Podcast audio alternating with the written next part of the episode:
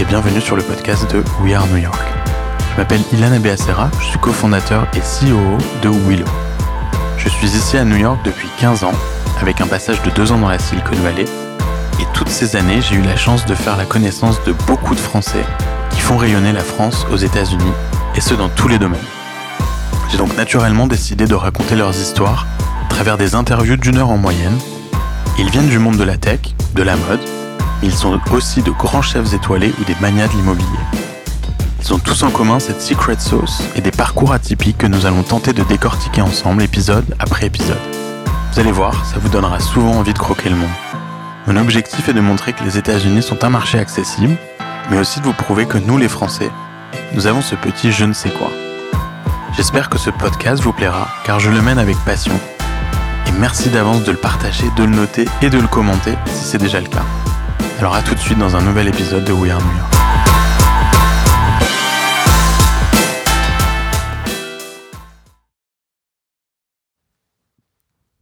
Bonjour à tous et bienvenue dans We Are New York. Aujourd'hui, je suis ravi d'être accompagné de Frédéric Fecaille. Bonjour Frédéric.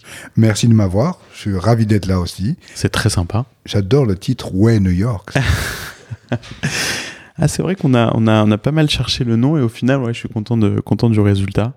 Alors Frédéric, euh, on ne se connaît pas, mais moi je vous connais comme beaucoup de, Français euh, euh, entourés de, de, gens qui, qui entreprennent, votre marque, votre nom est connu en France. Je pense qu'il y a beaucoup de gens qui nous écouteront aujourd'hui qui, qui ont déjà vu Frédéric Fécaille dans les rues sur des produits cosmétiques, des produits capillaires ou dans des salons tout simplement de coiffure j'ai vu euh, une façon de, de, vous décrire qui m'a beaucoup plu dans un article, je crois, du, du New York Times, euh, qui dit que vous avez toujours voulu être sculpteur et qu'en fait, euh, vous l'êtes devenu, mais euh, sur la tête des gens. C'est un peu ça. C'est vrai. je, je, dois beaucoup euh, cette vocation à mon enfance.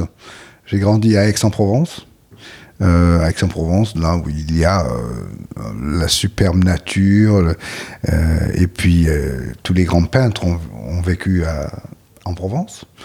Et, et j'ai eu aussi la chance d'avoir un professeur de d'art qui était un sculpteur lui-même. Euh, et qui m'a beaucoup à l'école ou en dehors de l'école? À l'école à l'école qui m'a beaucoup inspiré et puis donc j'ai pris des cours en, en dehors de l'école avec lui aussi dans son studio qui était superbe et, et, et ça m'a toujours donné un, un, un sens de d'esthétique, mm -hmm. un sens de, de, de, forme, de volume. Et ça, ça m'a beaucoup aidé. J'aurais jamais cru d'ailleurs que je qu'un jour je me retrouve dans la coiffure parce que je voulais vraiment être un artiste, euh, sculpteur. Vous vouliez en faire vraiment votre métier euh, très tôt, très jeune? Toujours. Ouais. Et puis, alors l'ironie euh, un peu désolante, c'est que j'étais accepté pour aller aux Beaux Arts euh, à, à, Paris, puis mon père euh, m'a bloqué euh, le passage parce qu'il voulait à tout prix que je fasse du droit, et donc je suis resté à Aix à la faculté de droit, et puis, et puis j'ai pas beaucoup aimé. Et, et une jolie fac. Qui est une super fac. Très, très belle. C'est fantastique. Plein de centres de, ouais, de C'est superbe. Puis, euh, non, c'était sympa. Mais, mais euh, ma vocation était d'être dans le design, dans, dans, dans, dans l'esthétique. Je voulais faire de, de l'architecture, de, euh, de, de, du design, de la sculpture, tout ça. Mais, mais c'était pas le, le, le, le, désir de mon père. Donc, quelques années plus tard, j'ai eu la chance de rencontrer, je faisais euh, du modeling, du man mannequinat pour, me, pour faire euh, de l'argent de poche. Et là, j'ai été, euh, j'ai rencontré une artiste, maquilleuse, coiffeuse sur le tournage qui était euh, très connu, qui est en, dans ce métier-là et qui était à Aix ou euh, à, Aix, mais ouais. qui, euh, qui, qui était de Paris, quoi. Parce que ouais. et puis et puis donc elle m'a elle m'a elle m'a dit gentiment, elle m'a dit écoute, je, je vois que t'as plus envie de, de, faire du droit, que t'es malheureux et elle dit si tu veux aller à Paris faire les beaux arts, pourquoi tu viens pas? J'ai un studio euh, à Paris que je peux te, te, te, te passer et puis, euh, et puis euh, voilà. Donc je suis allé à Paris et, et, et là, euh, pour, pour lui rendre euh, la faveur qu'elle m'avait donnée. Je l'ai aidé dans le studio en tant qu'assistant pour euh, euh, l'aider. Et puis c'est là que j'ai trouvé que j'avais une vocation euh, Pour la coiffure. pour la coiffure. Et euh, vous étiez en quelle année de, de droit à ce moment-là? Euh, C'était ma deuxième année, Deuxième année, donc vous veniez de démarrer, donc Ouais. vous avez quitté Ouais. la fac. complètement quitté. Et euh, votre père l'a bien pris ou? me Ah non, non, non, on s'est pas parlé pendant cinq ans. Ah oui, Ah carrément. non, ça peut parler pendant 5 Ah ouais. ans, c'était euh, c'était le désastre. C'était- vraiment pour lui c'était la cata et puis et puis et puis moi j'avais j'étais jeune, je voulais vraiment Et vous étiez passionné, quoi. Et euh, alors à ce moment-là, est-ce que vous décidez de, de faire un diplôme? Euh, C'est quoi? C'est un CAP Oui, alors donc euh, la chance que j'ai eue c'est que je pouvais faire des cours du soir. Et en faisant les cours du soir, j'ai- accéléré le système. Au, au lieu de trois ans, j'ai fait ça en un an, facilement. Et puis, et puis ça m'a ouvert euh, les grandes portes parce que en étant à Paris, j'ai rencontré les, les grands talents de la coiffure. Et c'est là où je me suis retrouvé euh, avec le, le directeur artistique de, du groupe Jacques de Sange, qui avait un talent extraordinaire et euh, qui m'a qui m'a embauché. Et c'est là que, quelques années plus tard, euh, le groupe Jacques de Sange ouvrait euh, un salon à New York et qui m'ont demandé si je voulais participer euh, à l'ouverture et à l'aventure. Alors avant d'arriver à New York, euh, c'est grâce à cette femme un peu que vous avez, vous avez pu rentrer dans ce monde de, de, de, de la beauté au sens large? Bien sûr, elle était euh, d'un talent fou. Ouais. euh, et Comment elle, s'appelait? Elle s'appelait Christiane. Ok. Euh, et euh, elle est plus de, de nos jours, mais elle, Christiane une grande, grande coiffeuse, grande maquilleuse, et euh, qui avait une passion fantastique, et qui m'a euh, vraiment euh, protégé, quoi, qui m'a qui m'a lancé, qui m'a fait décoller dans ce métier-là. Et puis c'est là où c'est grâce à elle que j'ai rencontré euh, le directeur artistique de, De Jacques de Dessange. Jacques Desange. Donc juste après euh, votre diplôme euh, avec les cours du soir, vous avez tout de suite euh, rejoint euh, Jacques Desange? Voilà. Alors, ce, ce que j'ai eu, j'ai eu la chance en faisant les cours du soir, c'est de travailler aussi euh, dans les plateaux, de stu- les studios de photos, les, pendant la journée. voilà, journée. Et là, euh, et là, je, le- je, je le, je le conseille à tous les jeunes qui veulent commencer. la chance que j'ai eue, la chance que j'ai eue, la volonté que j'ai eue, c'était de, de, de toujours dire oui, d'assister tout le monde. Donc j'aidais euh, les coiffeurs qui avaient besoin euh, d'assistants sur les plateaux, sur les défilés de mode et tout ça, même si j'étais pas payé. Mais c'est ça qui m'a ouvert les portes, c'est ça qui m'a appris, m'a fait apprendre, qui m'a donné une bonne éducation, je veux dire. Et puis, et puis là, du coup, euh, c'est grâce à ça que euh, euh, Jacques Desange, le groupe Jacques Desange m'a m'a dit, écoutez, euh, quand ils ont vu que j'avais vraiment cette cette volonté et puis surtout, euh, euh, comment je peux dire, ce ce drive, comme on dit en, en anglais, et c'est là qu'ils m'ont proposé de venir euh, ouvrir la succursale à New York. Et quand vous avez rencontré justement Jacques Desange, à ce stade-là, vous saviez que vous aviez envie de, de faire de la coiffure ou c'était l'opportunité du moment et euh, vous n'êtes pas posé plus de, de questions que ça? On parlera, on parlera évidemment ensuite du passage à l'entrepreneuriat, mais à ce stade, c'était clair pour vous que vous aviez envie d'être coiffeur euh, C'est une très bonne question et c'est une, un très- une très importante question. Parce que euh, ce qui m'a plu, c'était pas la coiffure. Mm. Et c'est ça qui, je crois, qui a fait le succès de ma carrière. C'était, c'était l'environnement. C'était quoi? C'était, c'était la beauté. C'était plus que la coiffure. C'était la beauté, c'était la mode. Comme, comme euh, je me retrouvais pas dans un, juste un petit salon, c'était dans un salon assez, c'est le salon prestigieux euh, de Paris, euh, Jacques Desange. Je me retrouvais avec les mannequins, je me retrouvais avec les artistes, je me retrouvais avec euh, les directeurs artistiques, les photographes, je me retrouvais avec les acteurs, des actrices. Donc c'était un monde qui vous riche plaisait. Ouais. euh, de, de, de, de, de culture, de beauté, d'art. Et donc, je me retrouvais dans un. euh, Pour moi, c'était revenir aux Beaux-Arts, quoi. Mm. De me retrouver, mais dans un monde encore même plus ouvert, plus grand. Et, et surtout, ça, ça m'a- c'est- grâce à, à cet environnement que j'ai vu qu'il y avait que c'était un monde qui s'ouvrait sur l'esthétique, sur euh, euh, le, le, le, le savoir-faire, l'artisanat. euh, et, et, et grâce à ça, j'ai découvert que c'était plus que de la coiffure. C'était, c'était, euh, c'est un métier où on rend les gens heureux. Mhm. Et heureux et bien dans leur peau. Et ça, pour moi, c'était un gros truc à découvrir, à découvrir et qui m'a qui m'a donné une, une, une passion euh, fabuleuse. Donc très vite, c'était euh, l'amour de, de, de, de, de l'esthétique, c'était limite, enfin c'était un, un, milieu artistique d'ailleurs, Mhm. vous évoluez dans ce milieu artistique et vous avez pu réconcilier votre amour de l'art très vite en fait avec euh, grâce à la coiffure? Oui, parce que grâce, grâce à cette, comment je dirais, ce- ce- cette esthétique, grâce à ce- cette éducation que j'ai eue sur les formes, sur les lignes, ça m'a aidé à comprendre comment euh, faire des coupes de cheveux, des coiffures qui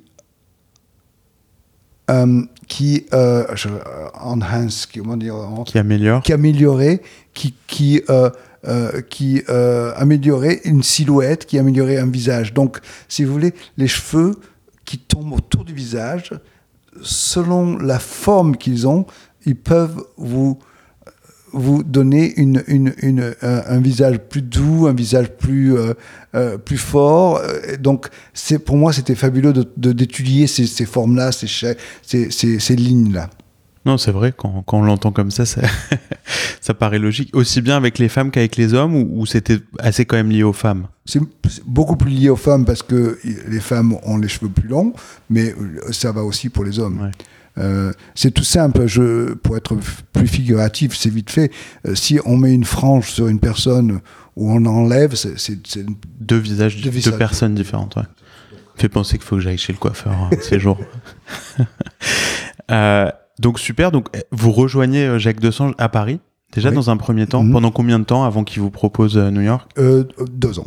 À deux ans quand même, Ouais. ok. Un an et demi exactement. Et là, vous êtes formé ou vous avez vraiment un rôle Là, je, je, je suis formé, mais je suis encore, je ne suis pas encore très formé. Je suis, euh, je, je me forme. Je suis en Vous forme. avez votre Voilà. style, quoi, ouais. Voilà.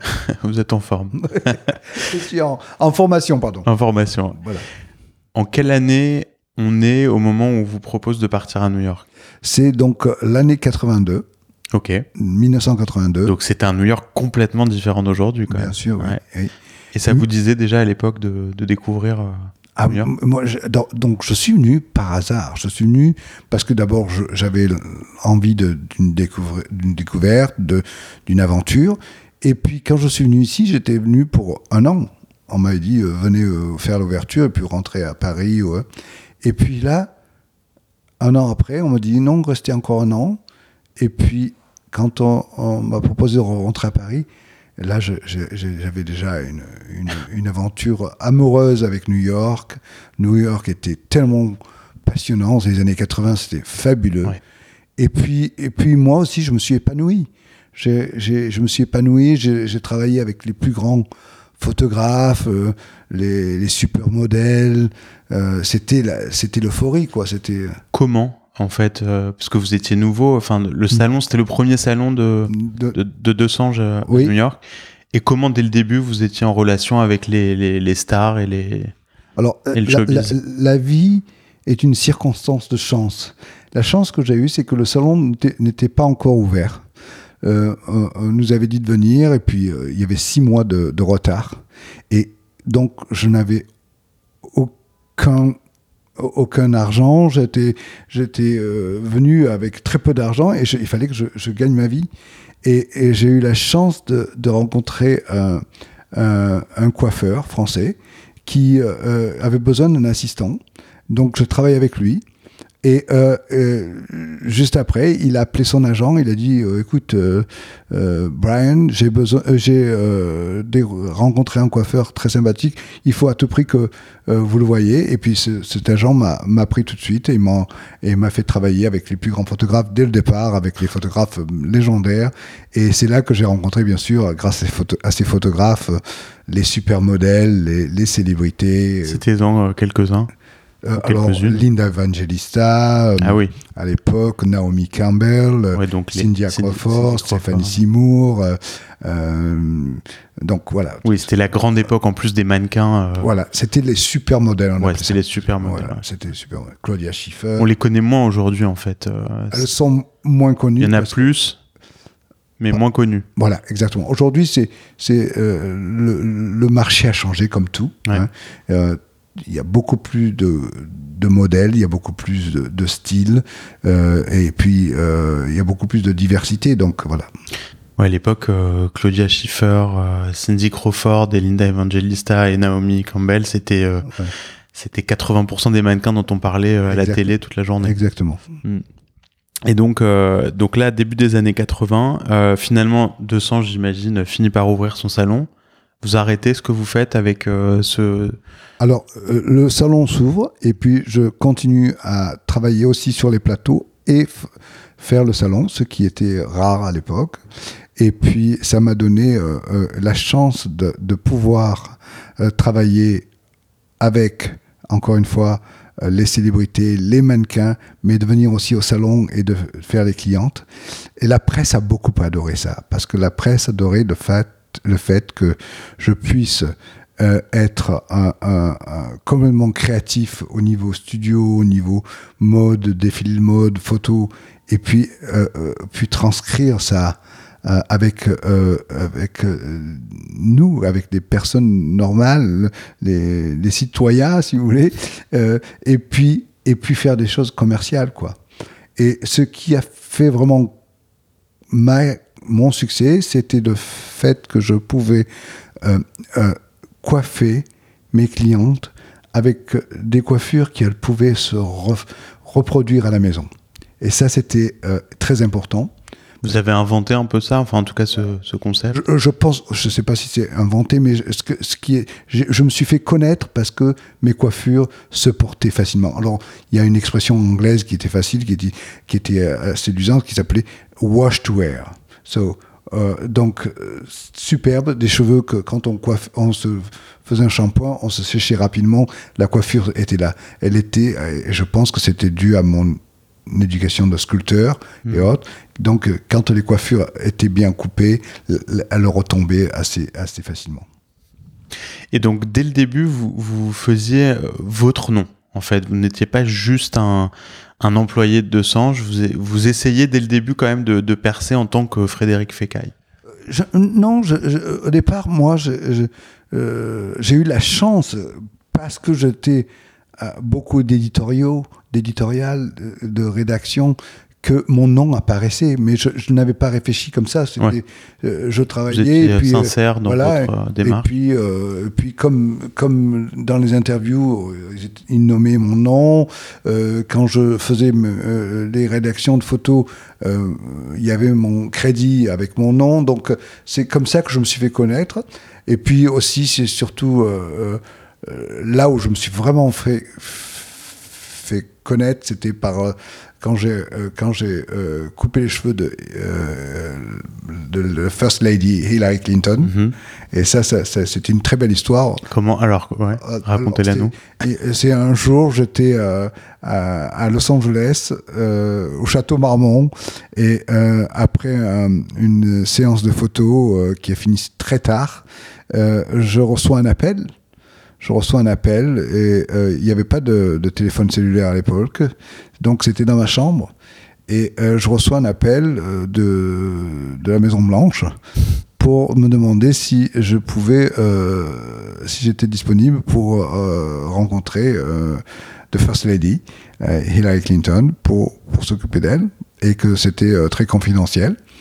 À Los Angeles? à Los Angeles. Ouais. Et puis, euh, euh, et donc, euh, moi, j'ai cru que c'était une blague. Cru que c'était une blague, et puis, et puis je m'aperçois que c'était vraiment pas une blague. Donc, euh, euh, je prends l'avion et je, je vais donc à New York, euh, parce que c'était à New York. Et, euh, et, euh, et là, elle me dit euh, J'ai besoin d'un changement. Qu'est-ce que vous me proposez? Et, et je, je lui donne donc quelques idées. Elle me dit Allez-y, faites ce que vous voulez. Et là, j'ai trouvé ça fabuleux. Le- Donc, je, suis, je, je, je, je, fais, je change sa coupe. Et puis, alors, la chose qui était superbe, c'est que on m'avait dit de ne pas en parler, de surtout pas dire. Ils ne voulaient pas que, que je publicise, donc pas, pas de problème. Et ça tombait bien parce que le lendemain, il fallait que je parte à Paris pour faire les défilés de mode. Donc, euh, j'étais à Paris et, et pour une semaine. Et là, mon bureau, encore une fois, il n'y a pas de téléphone cellulaire, mon bureau m'envoie un fax à l'hôtel, Votre bureau de, de New New, York, oui, pour me montrer que la couverture du, du New York Times, il y avait cinq coiffeurs qui euh, euh, claimed, comment ça, qui ont, euh, qui ont dit que, euh, que c'était eux qui avaient fait la, la coupe de, de, de Hillary. Et c'était trop drôle. Et donc, comme je ne pouvais pas en parler, c'était, c'était l'article. Ouais. Et puis, euh, donc tout le monde riait parce que c'était euh, un article marrant qui disait qu'il y avait cinq coiffeurs qui disaient que, ou, ou qui ne voulaient pas, euh, ne, comment je veux dire, disputer que c'était pas eux qui avaient fait la, la- leur- la coiffure de Hillary. Et puis là, une semaine, donc je suis prêt à partir et je vois à Air France, dans la lounge, sur la télé, je vois ma photo et je vois, il n'y avait pas de son, et je vois qu'il y a Hillary Clinton. euh, je- alors là, je, commence à paniquer parce que je dis, ça y est, ils ont découvert que c'était moi. Et en fait, je, me suis aperçu que c'est ça qui a fait un gros, gros, gros euh, tonnerre. C'est que comme j'avais pas dit que j'avais coupé ses cheveux et qu'ils ont découvert comme ça, ça a fait un super, une super publicité. Ça a duré des, des mois et des mois. Et ça ça m'a donné un, un- un grand coup de... Un grand boost Ouais. dans votre carrière. Ouais. Et, et donc là, vous étiez encore employé de Desange. Employé de Sange, exact. Vous lui avez coupé les cheveux avec l'étiquette de Desange ou c'était vous Ah non, ah, ah, non, non, pardon, je, je n'étais plus avec euh, De Sange là. Excusez-moi. Là, j'étais euh, à, à mon compte, tout seul. Ok, donc vous aviez quitté euh, Ouais, Desange, Desange, et- et vous commenciez à avoir votre propre euh, business. Exactement. Ok. Exactement. Mais vous aviez pas de salon.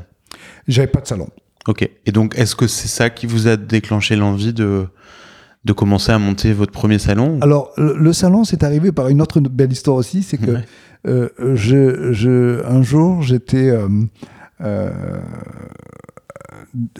une cliente est venue, et une cliente inconnue qui est venue et qui me demande de, de- de lui, de lui faire ce que je veux. Donc, je la coiffe, une belle dame, et- Après Hilary. après Larry. Ouais. Et puis, elle, elle m'appelle deux heures après. Son bureau m'appelle deux heures après. C'était la présidente de Bergdorf Goodman. Ok. Et là, elle me dit, euh, L'équivalent des Galeries Lafayette Voilà, euh, à New York. et elle me dit, euh, voilà, j'ai besoin de vous rencontrer. euh, vous m'avez coiffé tout à l'heure. Je suis Don Mello. Je suis la présidente de Bergdorf Goodman. j'ai une proposition pour vous.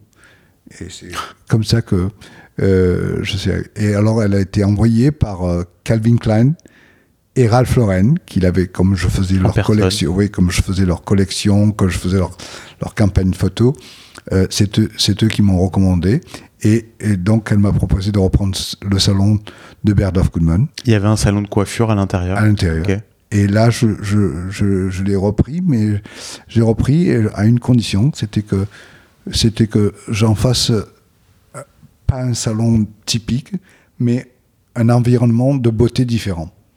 Et ils m'ont laissé faire, ils m'ont laissé faire, et c'est là que j'ai créé, d'après le, journal euh, Women's Wear Daily, WWD, euh, le premier euh, euh, day spa. Euh, donc, c'était un salon qui avait un institut de beauté, qui avait un, bar à maquillage, qui avait un restaurant. Donc, c'était un- endroit où on se sentait bien, on pouvait passer la journée, on pouvait avoir le, le, le, le- breakfast, le snack. euh, Tout ça dans le salon. dans le salon, Et c'était sous votre marque. sous ma marque. Et, et ça, ça. C'était votre vision, ça, voilà, du salon. ma vision. Et puis, tout le monde avait euh, un, un uniforme par euh, une année Calvin Klein, une année Ralph Lauren, une année Asdin Alaya. Euh, donc, c'était, c'était un, un endroit cool, moderne, chic, mais surtout, euh, euh, il y avait un, service extraordinaire. Parce que, encore une fois, il n'y avait pas de téléphone cellulaire. C'était 1989, Ok. exactement. Ouais. Et là, j'avais mis à toutes les stations une- une- une- un téléphone pour que les clients et les clientes puissent appeler euh, leur bureau ou leur famille. Ah, pendant le, Voilà. dans le traitement. Voilà le traitement. Donc euh, c'était euh, c'était extraordinaire, c'était c'était la coqueluche de New York et puis ça ça, ça a fait euh, ça, ça a été un, un succès assez rapide. Et donc, euh, alors justement pour revenir un peu là-dessus et parler un peu du côté business, parce que là d'un coup vous étiez coiffeur aujourd'hui, et là vous devenez euh, chef d'entreprise. Mhm. Euh, J'ai compris que ça s'est fait de manière un peu organique et complètement naturelle, par des opportunités, Mhm. par votre réseau. Comment vous financez ce salon? Alors ça c'est une bonne question. J'avais pas beaucoup d'argent. Mais encore une fois, c'est, il faut avoir le caractère. J'ai tout mis, tout ce que j'avais dans mes économies, et j'ai euh, emprunté, bien sûr, et je me suis fait euh, aider par euh, mon avocat et, et, et- Qui a investi qui a investi. Ah. Et donc, mon avocat a cru en moi et, et, et- moi. Et puis, Berdoff aussi nous a aidés à, à, à ouvrir à ouvrir. Donc, donc c'était encore une fois un concours de circonstances, mais il fallait prendre le risque euh, de tout, tout, tout miser là-dessus. Vous vous rappelez de quel type de montant il fallait pour ouvrir euh, ce salon? Oui, alors à, à l'époque, c'était euh, 500 000. D'accord, donc c'était quand même déjà pas mal. beau- euh, beaucoup d'argent, ouais, ouais, ouais, 89. euh. Ouais. Est-ce que quand vous montez ce premier salon, vous avez déjà la vision d'en faire une, une chaîne? Non, non, au contraire, je voulais justement avoir juste un salon, mais un beau salon, et je voulais, je voulais pouvoir continuer à faire euh, toujours les studios. Pour moi, c'était important d'être Mm. dans, dans la photo, j'aimais beaucoup les films, j'aimais beaucoup les, euh, les défilés de mode, tout ça. Donc, c'était pour moi important d'avoir le salon comme ça, et c'est tout. Et puis un jour, pareil, je reçois un appel euh, d'un monsieur. Et, qui Et encore, vous n'aviez pas de smartphone à l'époque. Si vous aviez eu un smartphone, vous auriez peut-être eu beaucoup plus d'appels. Exactement.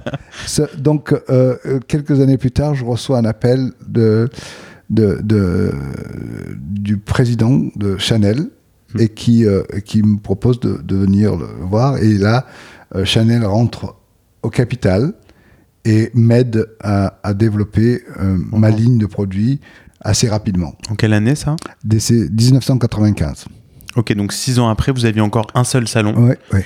Et euh, donc c'est grâce à eux que vous décidez de d'aller un peu plus loin, quoi, Oui. et de commencer à ouvrir. Exactement. Mais il avait déjà fait sa Chanel pour d'autres. euh, Non, non, non. Ils avaient investi euh, avec euh, d'autres designers dans la couture et Ouais, autres, mais pas dans la, pas dans, pas dans la, la Qu'est-ce qui a fait qu'ils ils aient eu cette, cette volonté de, de vous accompagner pour ouvrir des salons? Je crois que c'est, enfin, je crois, je suis sûr, c'était l'époque où il y avait tous les, toutes les, les marques qui étaient faites par des coiffeurs ou des maquilleurs. Hmm. C'était, c'était euh, Mac qui venait Ouais. de sortir, Bobby Brown, euh, des choses comme ça. Donc, donc, et, et- et- et j'étais ravi d'avoir un artiste. C'était des, c'était des marques d'artistes et ils voulaient un artiste avec eux. Et, et- et- et- et grâce à ça, on a, on, on a fait un partenariat. Mais vous aviez pas de- encore de produits dérivés Non, j'avais une, une, une ligne, oui, j'avais Ah, commencé déjà une, ligne, mais qui était limitée, qui avait juste euh, 10 produits. Et, et que euh, vous vendiez juste dans votre salon ou- dans mon salon et, euh, et euh, aussi à Berdoff, dans ce- en bas, dans, dans le, D'accord. le magasin. Mais c'est tout? C'est tout. C'était pas distribué ailleurs? Non, non, Et eux ont vu le potentiel de développer cette franchise euh, et d'être actionnaires. exactement. D'accord. Exactement. Ils étaient plus intéressés par votre ligne de produits dérivés ou, ou, euh, par les salons ou les deux? C'était surtout, pour eux, c'était euh, les salons, mais les salons, c'était des véhicules de marketing. Ouais. Et puis, euh, euh, surtout, euh, une ligne de, de, de produits capillaires et aussi de, de maquillage et, et de, de, de traitement de, de visage. Donc, euh, c'était la beauté. Ok. Ça paraît hyper intelligent, en tout cas à, ce moment-là, de vous avoir contacté parce que vous étiez en vogue, vous étiez au bon endroit, vous aviez le bon réseau. Ouais. Ça paraissait. Et, euh, et un super partenaire parce que Chanel, c'est extraordinaire. C'est ils ont non seulement un, grand sens de l'esthétique, mais euh, une vision, une stratégie du marketing qui est hors pair. Euh. C'était, ouais, bah, bien sûr, c'est fabuleux. Et donc, euh, alors c'est quoi le, le- en 95 Vous recevez un investissement de Chanel? Oui. Et là, euh, est-ce que vous devez du du coup commencer à passer un peu moins de temps euh, dans votre salon et un peu plus à développer le business, avoir un, un peu un œil un peu plus euh, Ben, comme vous savez, euh, un entrepreneur, c'est 24 heures. Donc là, je faisais, je faisais tout, quoi. Ouais. Tout. Mais euh, euh, ce qui était génial, c'est que j'étais bien supporté. Il y avait une très bonne équipe avec moi. Et là, on a ouvert euh, tout de suite après Los Angeles, mhm. un salon fantastique. Et on, on a ouvert aussi à New York, d'abord Los Angeles, on a ouvert à, à- à New York un salon qui était sur cinq étages. Wow. Et c'était, je pense, le plus gros chiffre d'affaires de tous les salons du monde. C'était un salon qui faisait 18 millions de chiffre d'affaires par an. On faisait Au bout entre de combien de temps 300 et 500 clients par jour. Ah ouais. ok et C'est pas sur Madison, non? Non, c'était sur 57e rue. Et- c'est là où il y a Chanel aujourd'hui, Ah ouais. au-dessus, au-dessus de Chanel. Les Entre cinq derniers étages- Madison et 5e entre, avenue. entre Madison et 5e avenue, Ouais. exactement. Et là, euh, c'était euh, extraordinaire. Pareil, c'était un spa, c'était un restaurant, c'était une boutique, c'était Et c'était très rentable avec. euh, C'était très rentable, c'était rentable, c'était c'était une très très belle affaire, très très belle affaire. Et puis ça, ça m'a donné un- une renommée internationale parce que les gens venaient du monde entier pour se faire coiffer. Et euh, il y avait une liste d'attente qui était énorme. Et, et, et, et grâce à Chanel, on a pu ouvrir euh, des, aussi des, des points de vente chez Saks, chez Neiman Marcus, euh, euh, dans, et dans les endroits de luxe. Et, et ça, ça m'a donné une, une, une force et un pouvoir de, de pouvoir de, de créer des produits, d'être innovateur et, et de et de et de continuer à, à exercer ce que ce que je faisais, euh, mon métier que j'adore, qui est la coiffure. Et euh, à quel moment vous avez commencé aussi à être connu en France? Alors, en France, euh, euh, je me suis fait connaître un peu plus tard grâce à Sephora, Ok. grâce au, au bon marché et Sephora. Qui a commencé à distribuer vos Voilà. produits. Voilà. Ok. Et Et, vous n'aviez pas de salon à Paris? Aucun salon à Paris. Aucun salon à Paris, mais beaucoup de, beaucoup de presse. Euh, Paris euh, adorait cette marque. Et euh, grâce, à, grâce à Sephora et le bon marché, j'ai pu intervenir à faire des, des, des, des apparences, comme on dit. Et on a fait d'ailleurs le premier styling lounge aux Champs-Élysées. So, Aujourd'hui, ce qu'on appelle le dry bar tout ça, on était les premiers à le faire. J'étais le premier à le faire chez Sephora. Chez Sephora, au milieu des. Ouais. C'était fabuleux. Mais c'était permanent ou c'était juste C'était pendant- permanent. permanent. Ah ouais. On avait fait ça pendant, je crois, trois ans. Wow. C'était extraordinaire.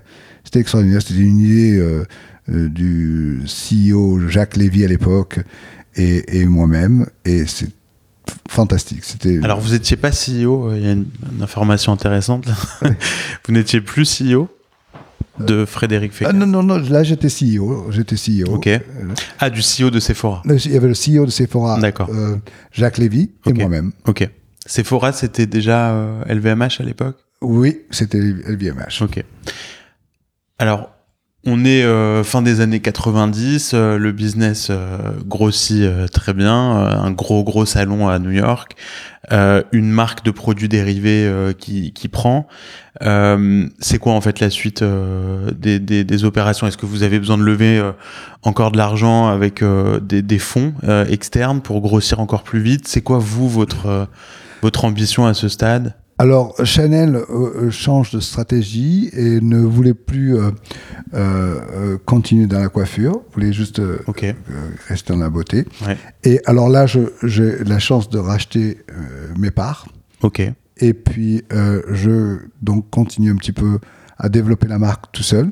Et deux ans plus tard, pareil, un private equity qui... Quelle qui- année C'est euh, 10 oh là là, c'est 2000, euh, euh, 2002, Ok. 2002. Et euh, 2002, euh, Catterton Partner, Ouais. un private equity de, qui est assez connu, qui vient me voir et puis on, on donc rentre au capital, pareil. Et puis là, on, Quel on- type d'investissement à l'époque? C'est euh, à peu près euh, 50 millions. Ok. Ah ouais, donc euh, Ouais. gros montant. ouais. Ouais. Et puis, euh, euh, et puis euh, donc. euh, euh, Vous, ça vous permet de sortir un peu du, du capital? Attends, je, je- je dis une erreur. Euh, on, a, on a infusé 50 millions dans la compagnie. Ouais. Le- le- la valuation de la compagnie elle-même était, était de 80 millions. Ok. 80 millions, donc euh, c'est bien. Et Donc vous avez pu revendre en fait euh, de vos parts aussi à ce moment-là. Voilà, Ouais. exactement, Ouais. exactement. Et puis, et puis là, euh, euh, quelques années plus tard, euh, en 2008, on vend à, à Procter Gamble. Tout simplement. Et, et puis, et puis euh, à une très très belle valuation. Et, euh, et- J'ai vu, je crois que c'est public, hein, 400 millions. ouais, Ouais. c'est 400, 450 millions. Ouais. Et, euh, et puis là, on- l'histoire continue avec Procter Gamble. Je reste consultant, Ok. qui n'était pas une situation géniale, mais, Procter, eux, ils étaient intéressés, euh, j'imagine, surtout par votre euh, ligne de produits, oui, oui, par oui. les salons. euh, Moins les salons. Et donc, qu'est-ce que sont devenus les salons Les après salons- le rachat ils, ils sont restés, ils, ils- ils Ok. avaient compris qu'il fallait que les salons soient Ouais. là. Donc ils ont gardé les salons. Et, et les salons, euh, l'avantage, c'était qu'ils étaient bien, bien gérés. Très bien gérés. Il y avait, il y a toujours d'ailleurs une personne qui est fantastique, qui gère les salons. C'est toujours la même personne. Toujours la même personne. Wow. Et qui, est- qui est- et donc les salons ont toujours une consistance extraordinaire. Et, et ça, ça, ça a sauvé, si vous voulez, le, le prestige de la marque. D'accord, ok. Et hum, euh, les salons, aujourd'hui, il y en a autant qu'à l'époque du rachat de Procter? Il y a aujourd'hui autant de salons, oui. Aujourd'hui, il y a tant, tant- Six six salons. Six salons, ouais. Exactement. Ok. Alors, comment ça se passe le rachat avec Procter là, vous, là, en gros, ça y est, c'est fin de l'histoire un peu pour vous, Oui. j'imagine. Ouais. 2008, Ouais. bon, vous devenez Ouais. consultant pour être sûr que. Ouais, pour la transition. pour la transition classique. Euh, mais pour vous, euh, ça marque le début d'une nouvelle histoire? Qu'est-ce que vous aviez envie de faire à ce moment-là, j'imagine? Alors, que- j'en profite pour dire, tiens, voilà, faisons quelque chose d'autre. Et là, je me dis, euh, je vais m'occuper de, de, de, de faire du venture capital, c'est-à-dire d'aller voir des entrepreneurs, des, des gens Ouais. comme moi, et, et de les d'investir derrière eux. ouais. Et donc, je fais des investissements qui me plaisent beaucoup, qui sont assez suffisants. Et puis après, je m'ennuie. Je dis, c'est pas moi, c'est pas mon métier, c'est pas, c'est, c'est, c'est- vraiment être euh, un, un passager plutôt qu'un, qu'un, qu'un pilote. Et là, j'ai, grâce à en 2015, euh, je suis à Aix-en-Provence. Je vois euh, une marque où j'étais un client, une, marque qui s'appelait Côté Bastide, et qui était très charmante, très artisanale, qui avait vraiment euh, beaucoup de caractère dans son jus, qui célébrait l'artisanat français, le, le savoir-faire, l'esthétique française, tout. Et je dis, tiens, ça c'est une belle marque. Et donc je la rachète avec mon épouse. Et on la, on la, on la baptise Bastide au lieu de Côté Bastide pour, la, pour être plus facile. Et puis c'est une marque qui, euh, qui euh, développe des produits très sustainable. Euh, comment ça euh, en, en français, on dirait. Eco-friendly, Enfin, voilà. C'est pas en français, oui, mais. oui, oui. Développement durable. Ouais. voilà. Et puis avec euh, euh, ce qu'on appelle aujourd'hui le clean beauty, c'est-à-dire des produits qui, qui n'ont pas de. Pas de produits toxiques, non, euh, très naturels. Et euh, je, fais, je fais célébrer les artisans de la Provence. Donc je travaille avec des laboratoires euh, Locaux. locaux, mais qui, sont, qui ont une passion extraordinaire, qui font des, choses avec, euh, avec grande passion, grand goût. Euh, et, et là, on fait des produits très sains, très beaux et très sensoriels, et qui, qui, qui, qui, qui célèbrent euh, la beauté, le, le, le soleil de la Provence. On peut le voir d'ailleurs sur le site. euh, ça respire euh, la Provence. C'est bastide.com, Ouais. d'ailleurs, le site. Euh, qui a un beau nom de domaine et qui a un beau nom tout court. Ils arrivent à le prononcer, les, les Américains, Bastide? Non, ils, disent Bastide. Bastide, ouais. Mais, mais, euh, mais on, on, a, on a bien mis la phonétique sur le site Ouais, que. ouais, j'imagine. Ouais. Et euh, donc, du coup, vous, vous, vous rachetez cette marque, vous opérez cette marque aussi, vous devenez le, le CEO de la marque? Voilà, je suis aussi. j'ai- J'étais le CEO. Ok. Et puis, euh, et puis on développe la marque, je, je, je, je monte une équipe. Et puis, euh, en, en achetant Fekai, là, je, décide de, de, devenir chairman. En achetant Fekai, c'est-à-dire euh, en, 2018, Oui, donc ça, il faut qu'on en parle, parce qu'on n'en a pas encore parlé. Oui, alors, donc, on, est, on opère Bastide, bien sûr, euh, se déroule, je suis le CEO.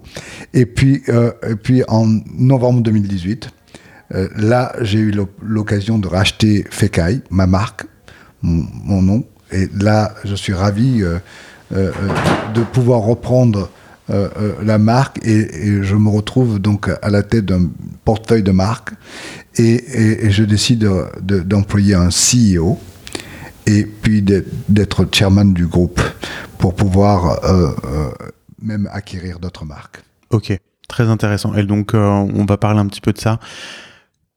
Comment ça se fait que vous rachetez votre marque? Donc entre-temps, avant de la racheter, il y a eu un rachat, un rachat aussi. Euh, Proctor, euh, Proctor en fait s'en est séparé.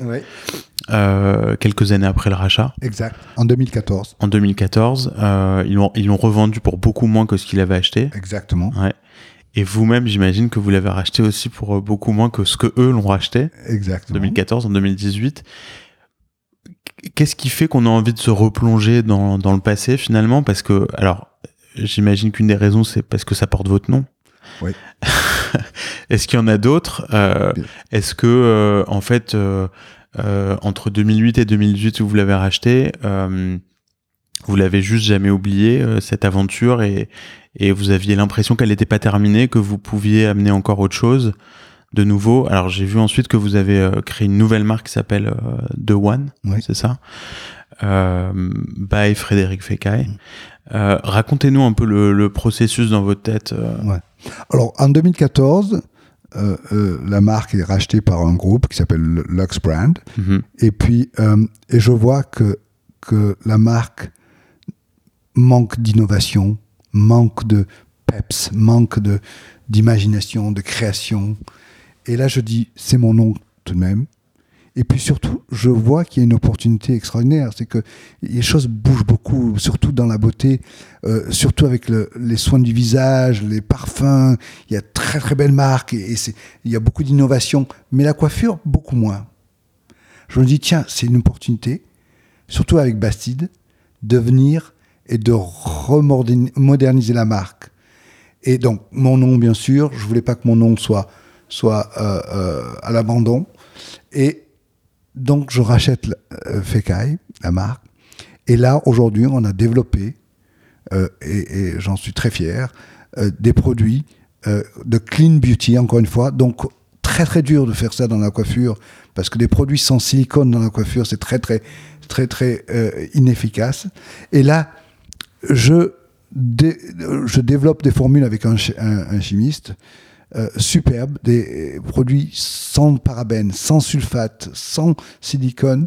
Et surtout, on a fait avec euh, notre équipe euh, développer un packaging, une bouteille qui est à l'issue de 95% de plastique recyclé et qui est 100% recyclable. Génial. Donc aujourd'hui, on sera les premiers, si on peut dire, d'avoir une collection de produits capillaires qui soient clean et surtout qui ont une grande performance. Donc, salon Formula, euh, professionnel, euh, et qui, euh, qui ont des produits des, des, qui, qui, est très, qui sont très potents. Donc, clean, sustainable et performance. Et comment on arrive à, à recycler une bouteille de shampoing euh, en, en, la clinant complètement parce que on peut pas vraiment recycler une bouteille de shampoing s'il reste des résidus de shampoing dedans. Alors il y a il y a euh, un service, il y a, il y a, plusieurs services, mais il y a un service euh, qui qui prennent ces bouteilles. TerraCycle, j'imagine. TerraCycle, exactement. Vous êtes très bien au courant. Et puis et puis, alors, c'est ce qu'ils font, hein, c'est leur métier. Et, et Donc on renvoie ces bouteilles chez TerraCycle et eux les reçoivent. Voilà, il y, a, il y a un code, il y a un numéro qui fait que ces bouteilles se retrouvent là. Et puis, et puis là, après là, euh, ces bouteilles sont recyclées. C'est fabuleux. J'en reviens. J'étais, euh, je suis fasciné par ce, par ce procédé. Je suis allé voir justement euh, comment c'est fait. C'est extraordinaire. C'est du plastique, de, ils, ils, ils, prennent du plastique qui s'appelle du food grade, Mhm. ça veut dire donc la meilleure qualité de plastique, euh, qui est pas contaminé, et puis qui est euh, qui est complètement euh, shredded, comme on dit Ouais. ça, euh, Broyé, broyé, et qui devient des petits particules. palais, des petites par- particules, et c'est là que c'est recyclent pour des nouveaux Voilà, packaging. voilà. Et, et en particulier d'ailleurs TerraCycle euh, propose de racheter de, de, je crois même du plastique euh, retrouvé dans l'océan Exactement. et on Exactement. peut l'utiliser pour sa propre euh, supply chain. Voilà. Et, et d'ailleurs, c'est c'est comme ça que euh, c'est- bien que vous dites ça parce que c'est comme ça que je, je me suis engagé aujourd'hui en- avec Pray for Ocean euh, et des, des, des, des organismes pour non, non seulement nettoyer l'océan, mais aussi aussi euh, Réutiliser. euh, aussi étudier les minéraux d'océan pour pouvoir remplacer le plastique. Donc euh, il y a toute une, toute une recherche qui se fait euh, où on peut euh, prendre des ressources minérales de l'océan pour pouvoir construire un pack, pour faire du packaging biodegradable. Wow. Et qu'est-ce qui vous a donné envie de d'aller sur ce créneau justement de C'est grâce à. Plastide en fait. ouais Quand j'ai vu la, la passion, l'amour, surtout en France, que, que les gens avaient pour les bons produits fermiers, hein, organiques, bio, en France on dit bio, mais la culture raisonnée, euh, euh, l'amour qu'on a pour, euh, pour la nature, pour la préserver, et puis surtout de voir que aujourd'hui, c'est, quand même triste de voir ce qu'on fait à notre planète. Les enfants, les jeunes qui sont complètement secoués par ça, qui, qui veulent vraiment euh, faire une intervention, je dis, c'est, là qu'il faut qu'on agisse. C'est nous. On est là, au lieu de, de, de, polluer, pourquoi pas faire, et, utiliser la technologie, l'innovation, l'intelligence qu'on a aujourd'hui, et puis mettre nos ressources pour donner aux clients, aux, aux consommateurs, aux clients, euh, vraiment des choix éco-friendly, des choix. euh, Et, ça, je, trouve que c'est ça qui me fait vibrer, quoi. C'est de, de pouvoir donner euh, aux clients, pour leur montrer aux clients qu'on on, on- on prend soin d'eux, mais aussi on prend soin de notre planète. Ben, c'est- très beau de vous l'entendre dire parce que c'est vrai que quand on voit euh, ce qu'on pollue, que ce que les industriels du monde de la beauté, des cosmétiques en fait polluent aujourd'hui, c'est vrai qu'on peut avoir tous les jeunes euh, du monde dans la rue pour euh, euh, sans, sans, sans vous, Mhm. en fait, on pourra rien faire, on pourra jamais y arriver. Et puis c'est- une attitude, c'est une attitude. Et je vois que dans mon bureau, par exemple, tout le monde adore. La culture est fabuleuse. Oui. Les- tous les employés sont fiers de ça. C'est c'est fabuleux. Et moi, je, moi, je, je, même moi, je vais dans un magasin si, si on m'offre un, un, un- un- un sac en plastique, je dis non, euh, Ouais. gardez-le, je, je, je, je, je- je m'en occupe. mais mais c'est important, c'est donner un message. Et, et si on, on peut faire sans, on peut faire sans, et donc il faut, il faut, il faut, il faut vraiment agir. Vous avez vu euh, qu'en France, euh, on allait bannir les, les, les, les emballages plastiques d'ici 2040 Je sais pas Oui. si vous avez vu cette Oui, euh, oui, information. Bien sûr, bien sûr, bien sûr, qui est fantastique. C'est fantastique, mais est-ce que 2040, ça paraît pas trop loin euh Ça paraît loin, mais c'est, c'est- vous savez, euh, je prends toujours l'exemple de, de, euh, aux États-Unis sur la cigarette. Le American Cancer Society, Society a pris 25 ans, mais ils ont réussi. Hein Aujourd'hui, presque personne fume. Oui. Hein c'est, fabuleux. C'est une bataille. Et donc, c'est quand même bien. Et, j'imagine que 2040, c'est, euh, c'est assez conservateur. Je, moi, j'imagine que ça, ça sera bien avant. Super. Euh, alors aujourd'hui, donc vous avez un, un espèce de portefeuille de marques euh, cosmétiques, beauté, produits capillaires, etc. Euh, la façon dont on vend des, des produits cosmétiques aujourd'hui, elle a complètement changé. Euh, J'aimerais qu'on en discute. Euh, je donne un exemple Instagram qui n'existait pas il y a quoi Mhm. 10 ans. Euh, Aujourd'hui, on voit des nouvelles marques de, de- des, des nouvelles marques cosmétiques de beauté qui apparaissent sur Instagram honnêtement chaque semaine. Euh, comment vous comment vous voyez ce mouvement-là, le mouvement des influenceurs, des influenceuses? Est-ce que vous en servez? Est-ce que vous le bypassez? Euh, c'est quoi votre vision de, de, cette nouvelle façon de marketer des marques euh, de beauté? C'est une très bonne question. D'ailleurs, euh, aujourd'hui, une marque doit être avant tout une plateforme de médias. Ok? Pour moi, vendre des produits, c'est secondaire. Bien sûr, c'est notre business, c'est important, j'ai des investisseurs, donc il faut qu'on fasse de l'argent et on l'en fera, mais c'est pas le souci. Le souci, c'est d'abord comment séduire notre, notre client, comment les romantiser, euh, comment, les valeurs. oui, voilà, comment leur montrer l'histoire et, puis les faire vibrer, quoi. Il faut vraiment qu'ils soient, qu'ils croient en notre histoire mhm. et que et que ça et que ça leur parle. Donc la première chose, c'est ça. Et Instagram, euh, euh, YouTube. YouTube, TikTok aujourd'hui, tout ça, c'est des, des, véhicules fabuleux qui puissent nous, qui nous permettent de d'articuler, de présenter notre marque d'une façon euh, simple, limpide et, et, et, et honnête. Et donc vous l'utilisez, euh, vous utilisez ces, ces, nouveaux outils. Vous avez appris vous-même à, à, à, les apprivoiser. Euh, j'ai eu du mal, mais euh, voilà, je, je, je, me suis mis dans le bain. Et, et d'ailleurs, je prends encore des cours aujourd'hui. Et c'est pour ça que je fais ce podcast aussi aujourd'hui.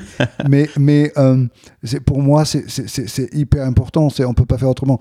C'est fabuleux d'avoir aujourd'hui Pinterest, euh, Instagram, Snapchat, Snapchat euh, TikTok, LinkedIn. Ces choses-là, c'est fabuleux. Et pour moi, euh, ça nous aide aussi à communiquer aussi avec, avec nos employés. Ouais. Mhm. Et vous, vous, vous est-ce que vous servez beaucoup d'influenceuses de, dans votre stratégie marketing? Alors, question oui et non. On, on, on se sert de, de pas mal d'influenceurs. On va en prendre plus, mais la stratégie change. Mm. C'est plus le nombre d'influenceurs, c'est ceux qui ont le plus grand engagement, ceux qui sont les, les, plus, euh, c'est les micro, c'est les micro-influenceurs, c'est ceux qui sont authentiques, crédibles et, et, qui sont sincères. Mm-hmm. Effectivement, les dernières années, on, il y a eu un shift quand même euh, chez les influenceurs. Au, début, il y en avait plein qui gagnaient beaucoup d'argent avec toutes les marques qui allaient les voir. Aujourd'hui, ça commence à devenir euh, quand même plus plus restreint. J'ai l'impression que les marques distribuent moins euh, les chèques euh, à tout le monde. Ben, on, on, on s'est aperçu, j'ai vu d'ailleurs euh, plein de, de, cas où des marques comme des grandes marques comme Burberry et autres qui prennent des influenceurs avec des centaines de millions de, de, de, followers et qui se sont aperçus qu'il n'y avait aucun retour sur l'investissement. Bah Donc il faut il faut vraiment faire la part des choses. Et puis, encore une fois, c'est une bonne leçon. Hein. Il faut que ce soit sincère, crédible et authentique. Est-ce que euh, le network, le réseau que vous avez créé euh, vos, vos 10, 15, 20 premières années aux États-Unis, donc avant la vente euh, de, de, de, Frédéric Fécaille au début, euh, est-ce qu'il vous sert toujours aujourd'hui? Est-ce que vous avez continué de l'entretenir? Parce que du coup, vous êtes quand même un Français aux États-Unis, mais qui est devenu vraiment américain. Mhm. Dès le début, vous avez plongé dans le dans, dans l'écosystème new-yorkais, et c'est rare en fait. Hein. Même dans, dans, dans, mes invités, il y a, y a très peu de Français qui, j'ai l'impression, à ce point, se sont immergés dans, dans la culture américaine. Déjà, vous êtes venu américain assez tôt, j'imagine. Mhm. ouais. Oui. Ça, c'était une volonté de votre part de, de devenir américain Écoutez, je suis arrivé ici, ce pays, cette ville, surtout New York, euh, m'a donné cette énorme opportunité. Puis moi, je suis arrivé jeune ici. J'ai plus de ma, la moitié de ma vie ici à New York. Donc, euh, c'était un petit peu euh, normal de, de pouvoir prendre euh, la, nationalité. Et puis une autre chose pratique, surtout, c'était à l'aéroport, quoi. D'attendre la queue. Il n'y avait plus de fil. Voilà, c'était donc.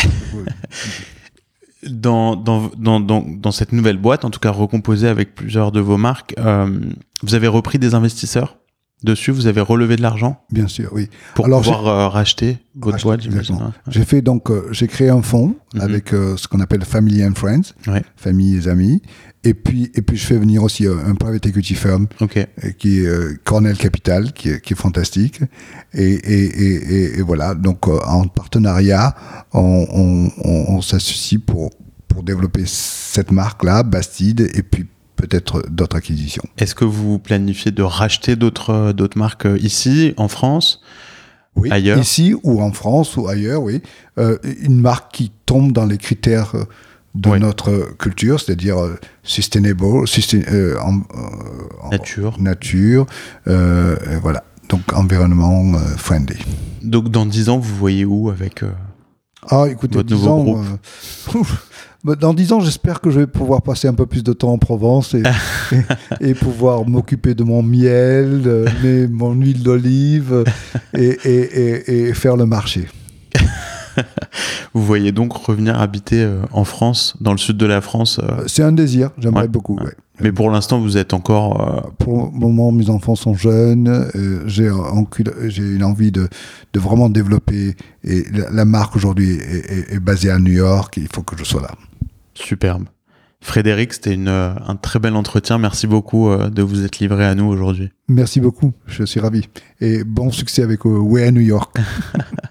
Merci à tous et à très bientôt sur le prochain épisode de We Are New York.